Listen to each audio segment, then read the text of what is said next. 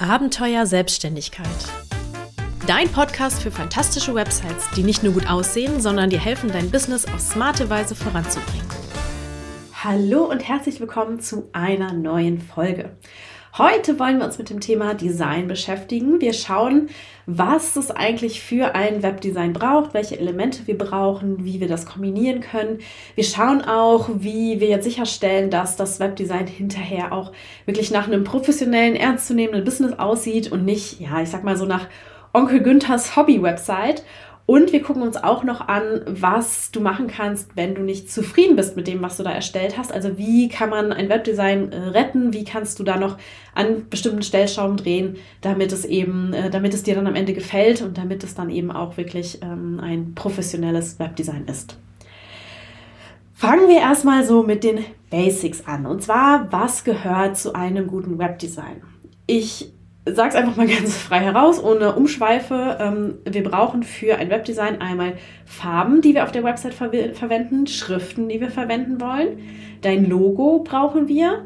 Und dann kommen auch, ähm, kommen auch die Bildsprache oder beziehungsweise grafische Elemente, deine, deine, deine Bildwelten oder auch so, ähm, manche nutzen ja auch viel so Icons, Hintergründe, grafische ähm, Dinge. Also diese können auch zu deiner Web, zu deinem Webdesign dazu gehören, aber auch ja so bestimmte Stilmittel wie zum Beispiel, dass man viel ähm, so abrundet, also runde Buttons und so weiter, wie du auch dein Layout insgesamt aufbaust. Also alle diese, ähm, diese Aspekte gehören eben zu deinem Webdesign. Und ich finde es einmal, ich finde es immer hilfreich, wenn ich mit einem Webdesign anfange, sich das einmal so zusammenzustellen, um es auf einen Blick zu haben und auch immer einmal so zu visualisieren, welche Farben und welche Schriften möchte ich jetzt wofür nutzen, wo wird das eingesetzt und wie sieht mein Webdesign dann so im Gesamten aus. Ähm, ich finde das immer sehr hilfreich, weil natürlich, wenn man sich das einfach so in seinem Kopf überlegt oder vielleicht auch irgendwo so ein paar Farben gesehen hat oder so, dann ist das natürlich noch ganz weit von dem entfernt, wie man das oder wie das dann hinterher auf einer Website auch wirkt. Deswegen ähm, gibt es jetzt auch ganz neu, deswegen beschäftige ich mich tatsächlich auch gerade sehr viel mit diesem Themenbereich Design. Ähm, es gibt jetzt ganz neu das Webdesign Starter Kit. Und zwar ist das ähm, so ein Bundle aus einer Canva-Vorlage, die eben genau das macht, also so, eine, ähm, so, so ein Brandboard bereitstellen, wo man mal einmal so eine Übersicht über sein Design bekommt. Und aber auch ähm, das dann einfach auf ein, ja, so ein vorgefertigtes oder so ein, so ein vorgedachtes Webdesign angewendet wird, einfach, dass man schon mal so ein Gefühl bekommt, wie eben die Farben und Schriften so zusammenwirken und ähm, man damit eben auch so das, äh, ja, das Branding für die Website in kürzester Zeit einfach festlegen kann. Also das ist so das, wo, woran ich aktuell arbeite und weswegen ich auch gerade so richtig in diesem Thema Design drin bin.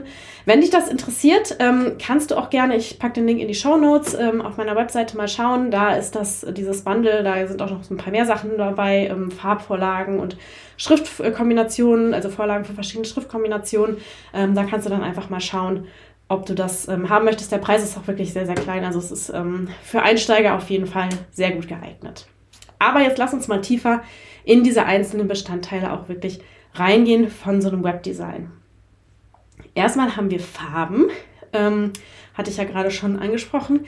Die Farben sollen natürlich irgendwie zusammenpassen, sollen harmonisch sich ineinander einfügen oder auch, manchmal möchte man ja auch bewusst nicht so ein harmonisches Gesamtbild ergeben, aber auf jeden Fall sollen sie ähm, sozusagen so zu einer Sinfonie ähm, zusammen kombiniert werden.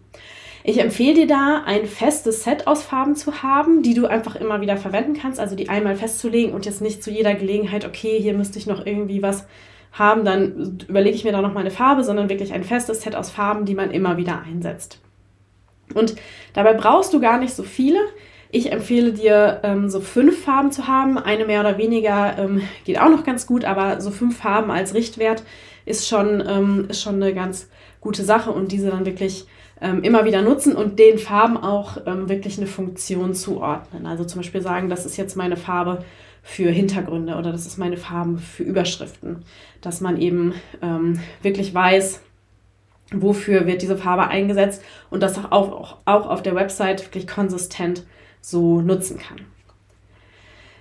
Bei Farben ist das ja so, dass, ähm, dass die immer eine bestimmte Wirkung auch haben, also so eine, so eine Farbwirkung. und ähm, also das hast du bestimmt schon mal gehört, also zum Beispiel Blau oder Grün sind jetzt eher so Farben, die ähm, recht seriös für, einen, ähm, für ein seriöses Unternehmen wie eine Bank oder ein Handwerker oder so vielleicht auch gelten, ähm, gehen würden. Ähm, kommt natürlich auch immer auf die Nuance an in, die, in dieser Farbwelt, aber ähm, ist so generell gesprochen mal, wenn man jetzt eher zum Beispiel so in die wärmeren Farben geht, also zum Beispiel so ein Orange oder Rot oder Pink, ist das auch mehr auffällig, ist vielleicht eher was für jemanden, der, ähm, der sein Business recht temperamentvoll und leidenschaftlich führt oder wo das Business eben auch solche Themen ähm, behandelt. Also diese Farbwirkung äh, muss man natürlich bei der Wahl der Farben auch auf jeden Fall berücksichtigen.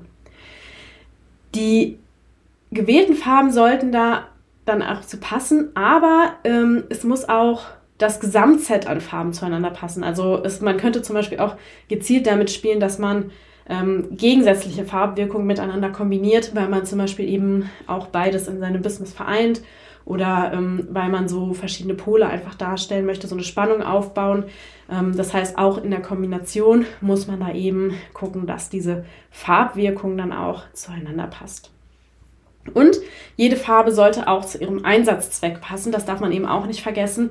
Ganz gutes Beispiel ist immer Gelb ist zum Beispiel für Schrift immer eine sehr schwierige Farbe, weil das einfach, also weil in der Regel sind Hintergründe ja gelb und äh, Hintergründe sind weiß und die Schrift wäre dann gelb und ähm, der Kontrast ist einfach so gering, dass man ähm, das dann auch sehr schnell schlecht lesen kann. Also wenn zum Beispiel die Beleuchtung nicht so gut ist oder wenn auch das Gelb sehr hell ist, dann kann man es eigentlich nie lesen.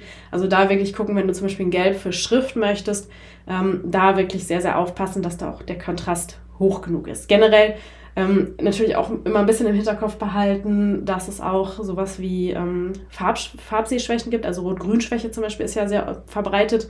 Und ähm, wenn du dann Rot und Grün in Kombination benutzt zum Beispiel ähm, und aber eine Zielgruppe hast, wo das sehr verbreitet ist, das ist zum Beispiel unter Männern generell ähm, häufiger verbreitet, dann ähm, ist das vielleicht nicht so ideal. das sind so Sachen, die man auch am Rande dann eben noch berücksichtigen sollte.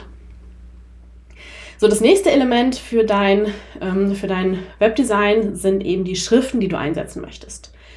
Schriften sage ich immer, sind im Gegensatz zu Farben so ein bisschen subtiler in ihrer Wirkung auf das ähm, gesamte Design. Also äh, wenn du eine Farbe einsetzt, dann ist das irgendwie immer recht offensichtlich. Also wenn du da ein knalliges Rot hast, das äh, sticht sofort ins Auge. Das, ähm, man weiß auch irgendwie sofort, womit man es assoziiert. Bei Schriften ist diese Wirkung ein bisschen subtiler, aber dafür trotzdem nicht... Ähm, nicht, nicht weniger gewichtig, sage ich mal. Also es ist nicht, ähm, es ist nicht so, dass die Schriften deswegen jetzt keine Wirkung darauf haben. Es, es sticht ein, also man kann es einfach nicht sofort so gut benennen, häufig als, als Laie.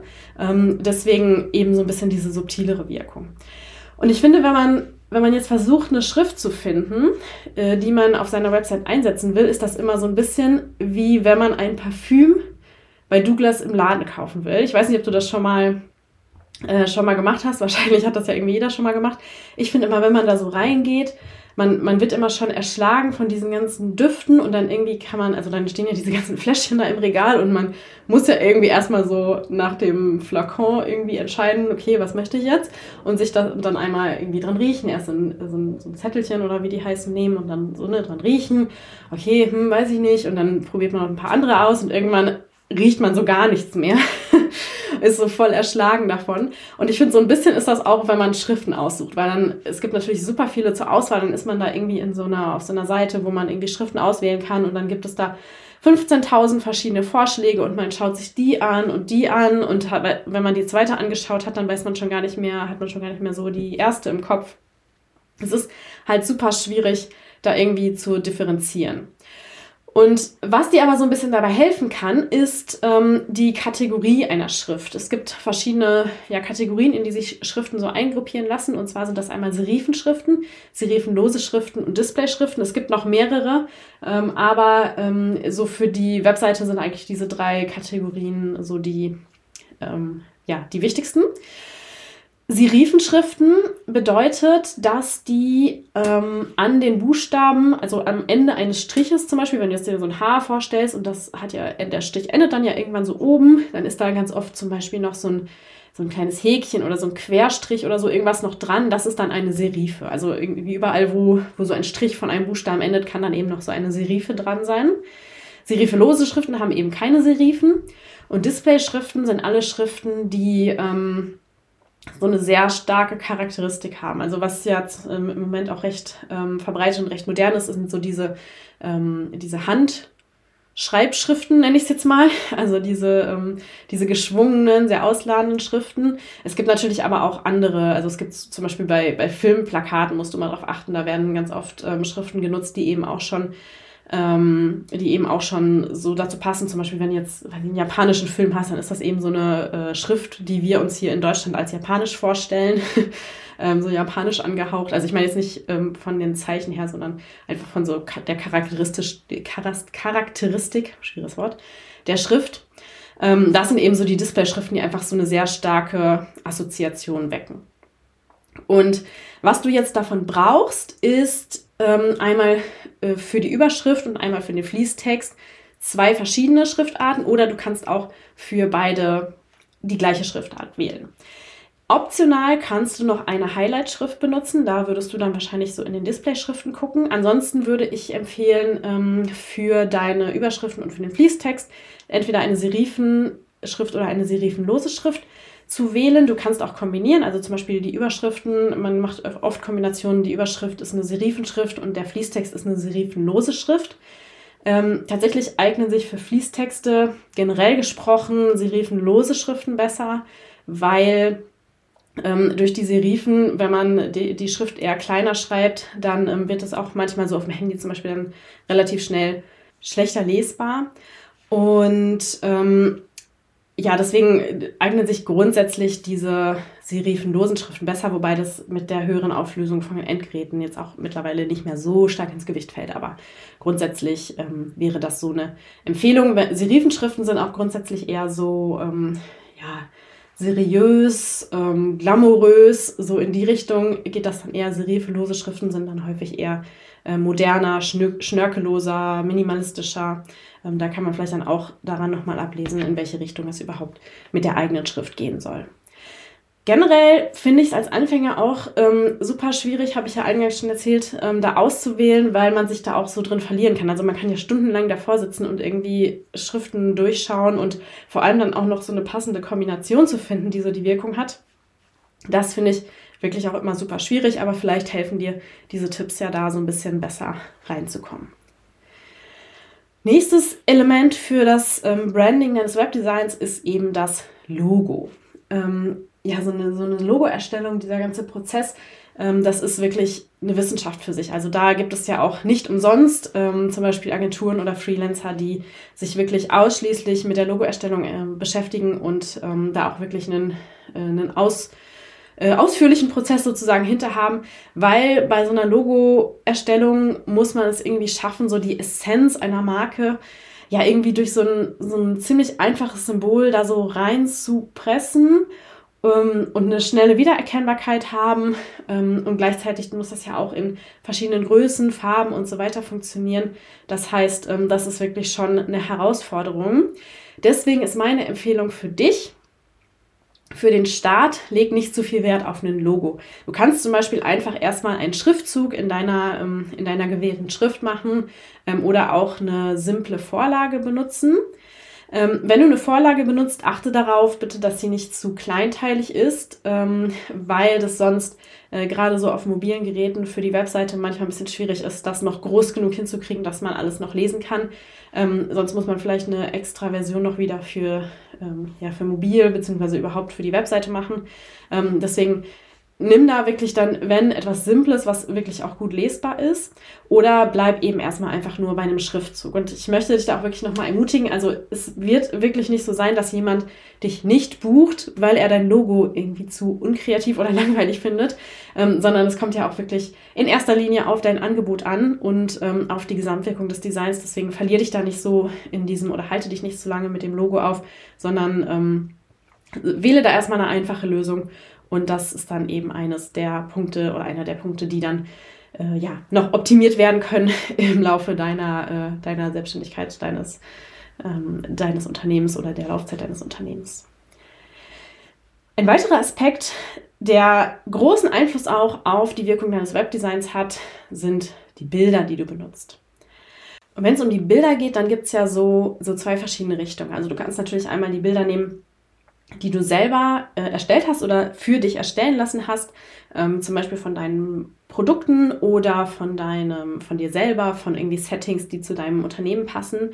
Aber man kann natürlich auch auf Stockfotos zurückgreifen. Und grundsätzlich haben Stockfotos ja immer so ein bisschen so eine, ähm, ein schlechtes Image, nenne ich es mal ähm, weil man natürlich auch schon so viel Werbung mit so vielen schlechten Stockfotos gesehen hat. Denn oft werden sie einfach sehr generisch eingesetzt und bei Stockfotos ist es eine Herausforderung, ähm, da auch eine einheitliche Bildsprache zu finden. Also ähm, mit Bildsprache meine ich, dass deine Bilder auf der Webseite immer einen ähnlichen Look haben sollten. Also zum Beispiel immer mit sanftem Licht und sanften Farben arbeiten oder im Gegensatz auch mehr eher mit, ähm, vielleicht wählst du dein Design eher so, dass du wirklich immer starken Kontrast und knallige Farben haben möchtest. Ähm, auf jeden Fall ist es wichtig, dass du da eine Einheitlichkeit schaffst. Und wenn du natürlich jetzt einfach immer irgendwelche Stockfotos nimmst ähm, und da bei der Auswahl auch nicht, ähm, ja, wie soll ich sagen, nicht so viel Herzblut reinsteckst, dann ähm, wirkt das Ganze natürlich irgendwie total uneinheitlich, nicht besonders ästhetisch und ähm, ja, unterstützt auch letztendlich deine, die Wirkung deines Designs nicht so. So ein bisschen wie ähm, früher, vielleicht als man in der Studentenbude gewohnt hat und irgendwie so alle Möbel zusammengewürfelt von, keine Ahnung, aus dem alten Kinderzimmer, von der Tante Erna, die noch irgendwas übrig hatte oder so. Das wirkt natürlich ähm, das wirkt natürlich überhaupt nicht ähm, ja, ästhetisch. Äh, ist es halt praktisch, aber nicht ästhetisch. Ähm, und so eine einheitliche Bildsprache, wenn du schaffst, da wirklich eine einheitliche Bildsprache für dich zu finden, dann fügt sich das auch wirklich visuell perfekt ein. Auch so mit, der, mit den Farben, die du gewählt hast, wenn das, wenn das da auch so ein bisschen zusammenpasst oder eben auch bewusst nicht zusammenpasst sich bewusst abhebt. Ähm, damit kann man dann auch wirklich spielen. Wichtig ist nur, wenn du mit Stockfotos arbeitest, guck, dass du da, ähm, es, manchmal gibt es auch zum Beispiel Kollektionen, wo du mehrere, ähm, mehrere ähnlich aussehende Bilder so aus einer Kollektion hast. Dann hat man immer schon mal einen ganzen Schwung. Manchmal findet man dann eben auch andere, die sich die, also die eigentlich nicht zusammengehören, aber die trotzdem gut ähm, passen. Da muss man halt nur so für, dich, für sich so ein bisschen festlegen, was sind eigentlich so die Elemente meiner Bildsprache, um dann eine Einheitlichkeit eben reinzubringen. Ja, und wenn ich jetzt an meinem Webdesign sitze oder damit starten möchte, ähm, habe ich mir jetzt noch die Frage gestellt oder könntest du dir auch die Frage stellen, wo finde ich denn jetzt eigentlich Inspiration? Was kann ich jetzt machen, wenn ich irgendwie noch so keine Idee habe oder mit meinen Ideen noch nicht zufrieden bin? Und ich finde, diese Frage ist natürlich immer ein bisschen schwierig zu beantworten, weil die ähm, bei allen kreativen Tätigkeiten ja irgendwie so ganz individuell ist und das ein bisschen auch vom Typ abhängt, wie man, wie man gerne so arbeitet. Ich fahre da immer so ein bisschen zweigleisig. Also einerseits kann man es natürlich nicht erzwingen. Also man kann sich jetzt nicht hier auf Teufel komm raus vor den Schreibtisch setzen und ich muss jetzt hier meine Farben mich dafür entscheiden. So, das ist natürlich super schwierig. Aber ähm, wenn man sich da gar nicht mit beschäftigt und quasi nur so, ja, ach, die Inspiration wird schon kommen, so ein bisschen rumläuft durch die Gegend und mal in den Himmel anguckt und dann, naja, kommt halt die Inspiration meistens auch nicht. Ähm, deswegen mache ich da immer so ein Zwischending. Ich setze mich halt auch bewusst mal hin und schaue mich mal so um, äh, suche so verschiedene Quellen mal ab. Ähm, aber ich lasse das dann auch alles erstmal wirken. Also ich erzwinge nicht, dass ich das mich, mich jetzt, hier und jetzt für irgendwas entscheide, sondern ähm, ich nehme dann erstmal so ein paar erste Ideen oder entwickle bewusst erstmal so ein paar erste Ideen und lasse das dann auch auf mich wirken. Ähm, auch einfach so in meinem Alltag. Ähm, man kann auch, also ich finde auch, man ähm, wird im Alltag auch immer, also man findet immer gute Inspirationsquellen so im Alltag. Oder manchmal kommt es dann ja auch einfach so, keine Ahnung, bei mir voll oft in der Dusche so, ah ja, so könnte ich es machen, so sieht das bestimmt gut aus. Ähm, also so ein bisschen ähm, dem ganzen Raum geben, aber auch wirklich sich hinsetzen und gezielt daran arbeiten. Und wenn man jetzt so visuelle Inspiration sucht, dann empfehle ich einfach auf Pinterest zu nutzen. Da gibt es ja sehr, sehr viele, ähm, sehr, sehr viele ähm, ja, Ideen immer in allen möglichen Bereichen und eben auch was das Webdesign angeht. Also da einfach mal das als Stichwort, eingeben, beziehungsweise auch einfach ähm, also Farbpaletten, Farbkombinationen oder sowas als Stichwort eingeben. Ähm, und auf Instagram sehe ich, ähm, kommt natürlich auch immer so ein bisschen drauf an, wie, was einem der Algorithmus gerade zuordnet, aber auch da finde ich eben immer wieder interessante Inspiration, wie andere Leute das gemacht haben oder zum Beispiel auch Farbpaletten, die von anderen geteilt wurden ähm, oder auch einfach etwas, was man sieht und dann so für sich ähm, auch weiterentwickeln kann. Ne? Heißt ja nicht, dass man das einfach immer eins zu eins übernimmt, aber manchmal reicht ja so ein Funke für eine Idee. Also so handle ich das mit der Inspiration für meine Designs. So, und bevor wir jetzt diese Podcast-Folge beenden, möchte ich noch auf ein Thema eingehen. Und zwar, was ist, wenn du dich jetzt schon ein bisschen mit deinem Webdesign beschäftigt hast, da aber irgendwie nicht so richtig auf den grünen Zweig kommst, du irgendwie nicht so letztendlich zufrieden bist, du das Gefühl hast, irgendwie passt es nicht, wie kannst du das noch retten?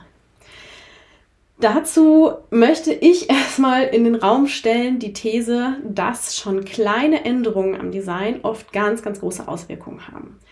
Ähm, ich sehe das oft ähm, äh, zum Beispiel bei Abständen, das ist jetzt ein bisschen anderes Thema, aber ähm, bei Abständen sehe ich das zum Beispiel, dass manchmal so ein Webdesign einfach so, ja, so gekrummelt wirkt. ist kein richtiges Wort, aber ähm, irgendwie nicht so, nicht so richtig frei, nicht so richtig atmen, nicht so richtig rund.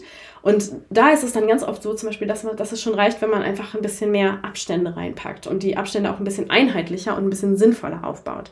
Und so eine kleine Änderung kann meist schon so eine große Wirkung haben, dass es dann auf einmal ganz anders wirkt.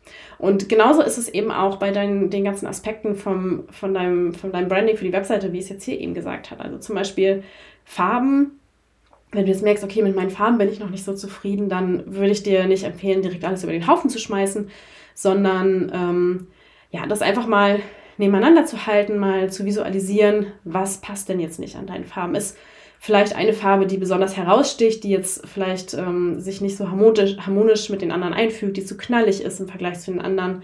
Oder ähm, hat eine Farbe vielleicht ein bisschen zu viel Blaustich und ist da, dadurch zu kühl im Gegensatz zu den anderen Farben. Wie sind, ist auch einfach die Kombination der Farben? Fällt da irgendwas raus? Ähm, manchmal ist es zum Beispiel auch hilfreich, wenn man die Farben in ihrem Anwendungsbereich sich mal visualisiert, zum Beispiel die Farbe für Überschriften dann auch mal auf einen Hintergrund setzt und dann so guckt, okay, ähm, weiß nicht, da ist der Kontrast zu gering, äh, das kann man gar nicht lesen oder die sind beide so knallig, dass, dass sie quasi zu sehr konkurrieren. Also da einfach auch mal so ein bisschen sich das wirklich visualisieren und ähm, so ein bisschen reingehen und gucken, wo, wo könnte es eigentlich noch, wo könnte ich noch so durch kleine Anpassungen wirklich was gewinnen. Für sowas ist natürlich auch die Webdesign Starter Kit Vorlage total hilfreich. Also genau dafür ist es quasi gemacht.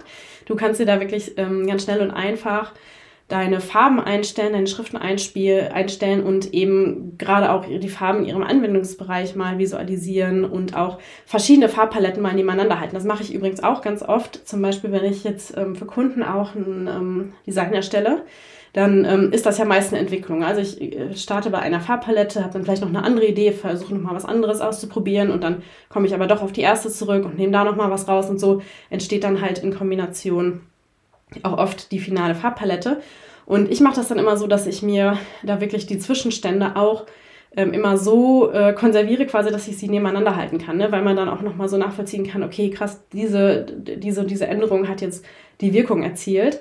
Ähm, und da, das kann man mit dem Webdesign Starter Kit auch total hilfreich machen, weil man dann einfach für jede ähm, ja, Farbpalette oder ähm, äh, Variation der Farbpalette eben auch nochmal ein, ähm, so ein Brandboard erstellen kann und dann eben auch direkt sieht, wie es wirkt und wie man das so weiterentwickelt hat. Ähm, wenn du jetzt merkst, okay, vielleicht sind es auch so ein bisschen die, die Bilder oder die Bildsprache, habe ich noch nicht geschafft, ähm, einheitlich zu, ähm, äh, ja, irgendwie äh, zu vereinheitlichen oder einheitliche Bilder zu finden, ähm, dann überleg dir vielleicht mal ganz bewusst, was sind denn zum Beispiel wiederkehrende Elemente auf deinen Bildern? Oder ähm, wie ist denn eigentlich die Schärfe und die Unschärfe auf dem Bild? Also es gibt ja auch viele Bilder, die haben zum Beispiel ganz viel Hintergrundunschärfe. Es gibt viele Bilder, die haben bewusst sehr scharfe Kanten und sehr hohe Kontraste. Ähm, guck mal da so ein bisschen rein und auch die Farbintensität. Vergleich das mal zwischen deinen Bildern miteinander und dann findet man häufig auch ganz schnell raus, ähm, was eben vielleicht noch nicht so richtig da reinpasst, beziehungsweise was auch einfach so ähm, in die eigene Bildsprache gehört und wo halt vielleicht manche Bilder nochmal ausgetauscht werden müssen. Wenn du eher nochmal so an den Schriften drehen möchtest, dann äh, habe ich eben schon gesagt, das ist manchmal echt schwierig, da so ein bisschen den Überblick zu behalten. Aber wenn du jetzt zum Beispiel schon mal eine Schrift, ähm, eine Schrift ausgewählt hast und irgendwie das Gefühl hast, hm, vielleicht passt die doch nicht so gut, dann empfehle ich dir, Du hast ja bestimmt schon mal überlegt, so ein bisschen, was sind eigentlich die Werte in deinem Unternehmen, was ist dir wichtig, was möchtest du darstellen. Und ähm, dann nimm mal einen dieser Werte, der dir eben wichtig ist, und schreib, es, schreib ihn in dieser gewählten Schrift auf. Und ganz oft sieht man dann schon direkt, okay, nee, das passt nicht. Also irgendwie Inhalt und Optik passen einfach nicht zueinander und dann weißt du eben schon, okay, das ist wahrscheinlich hier doch irgendwie die, die falsche Schrift und dann kannst du nochmal noch ein bisschen weiter suchen. Und ähm, was bei Schriften auch wichtig ist, sie brauchen auch Platz zum Atmen. Also sie brauchen Abstand, sie brauchen auch eine gewisse, also gerade Überschriften wirken auch häufig besser, wenn sie ein bisschen, ähm, wenn sie ein bisschen größer sind, beziehungsweise auch ein bisschen mehr Zeilenabstand haben. Das kann man auch einstellen. Irgendwie zum Beispiel doppelten Zeilenabstand oder einen einfachen Zeilenabstand. Sind die halt Zeilen ganz nah zusammen oder bei doppelten sind sie relativ weit auseinander. Ähm, also da auch so ein bisschen gucken, ob einfach auch ähm, solche Änderungen schon helfen, um dem Design mehr Platz zu geben. Und allgemein ähm, hat jetzt nichts mit den Elementen zu tun, über die ich hier die ganze Zeit gesprochen habe, aber allgemein hilft so einem Design auch immer viel Weißraum. Also man hat immer so die Tendenz, dass man gerne alles füllen möchte, den ganzen Platz nutzen möchte, aber gerade im Web haben wir ja unendlich Platz. Also keiner sagt uns ja, eine Webseite darf nur so und so lang sein oder so. Gibt es halt noch einen neuen Abschnitt, wenn das nicht, wenn wir da mehr Weißraum brauchen. Also Weißraum ist ähm, übrigens Raum, wo keine Elemente drauf sind und der Hintergrund sichtbar ist. Also könnte auch bei einem schwarzen Hintergrund dann Schwarzraum sein. man sagt da aber Weißraum zu. Ähm, genau, also das braucht ein Design auf jeden Fall auch, um einfach wirken zu können. Also es braucht einfach auch Platz drumherum sozusagen, um ähm, so die Wirkung entfalten zu können. Okay, wir haben uns jetzt die ganzen Webdesign-Elemente angeschaut, die du brauchst, um eben dein Branding auf einer Website umzusetzen. Und wenn du jetzt auch äh, so an dem Punkt bist, wo du mit deinem Webdesign starten willst, dann kann ich dir wirklich nur noch mal empfehlen, das Webdesign Starter Kit dir zu sichern. Das ist ab sofort verfügbar, ganz neu. Und ähm, kriegst du über meine Webseite, ich äh, verlinke das auch noch mal hier in den Show Notes, ist wirklich ein ganz kleiner Einstiegspreis. Und wenn du möchtest, ähm, dann sicher dir das auf jeden Fall. Und ich würde mich dann natürlich auch freuen, wenn du wenn du es mit mir teilst, wenn du mich in irgendeiner Form zum Beispiel auf Instagram benachrichtigst und mir mal zeigst, was du daraus für ein Design erstellt hast. So, das war es für heute. Ich hoffe, du konntest aus dieser Folge ganz viel für dich und dein Website-Projekt mitnehmen. Und ich würde mich mega freuen, wenn du mir dazu auch noch ein Feedback gibst. Entweder zum Beispiel über eine Bewertung auf deiner Podcast-Plattform oder indem du mir direkt eine E-Mail schreibst an podcast.meilenweit-webdesign.de. Das kannst du übrigens auch super nutzen, wenn du eine Frage hast, die du mir stellen möchtest rund ums Thema Business-Website. Kannst du mir schicken, damit ich sie dann in einer meiner nächsten Podcast-Folgen beantworten kann. Ich möchte ja nicht so allein vor meinem Mikro sitzen, sondern das Ganze lebt ja auch von deinem deinem Input. Deswegen würde ich mich da sehr, sehr freuen. Danke fürs Zuhören. Ich freue mich, wenn du beim nächsten Mal wieder dabei bist. Deine Julia.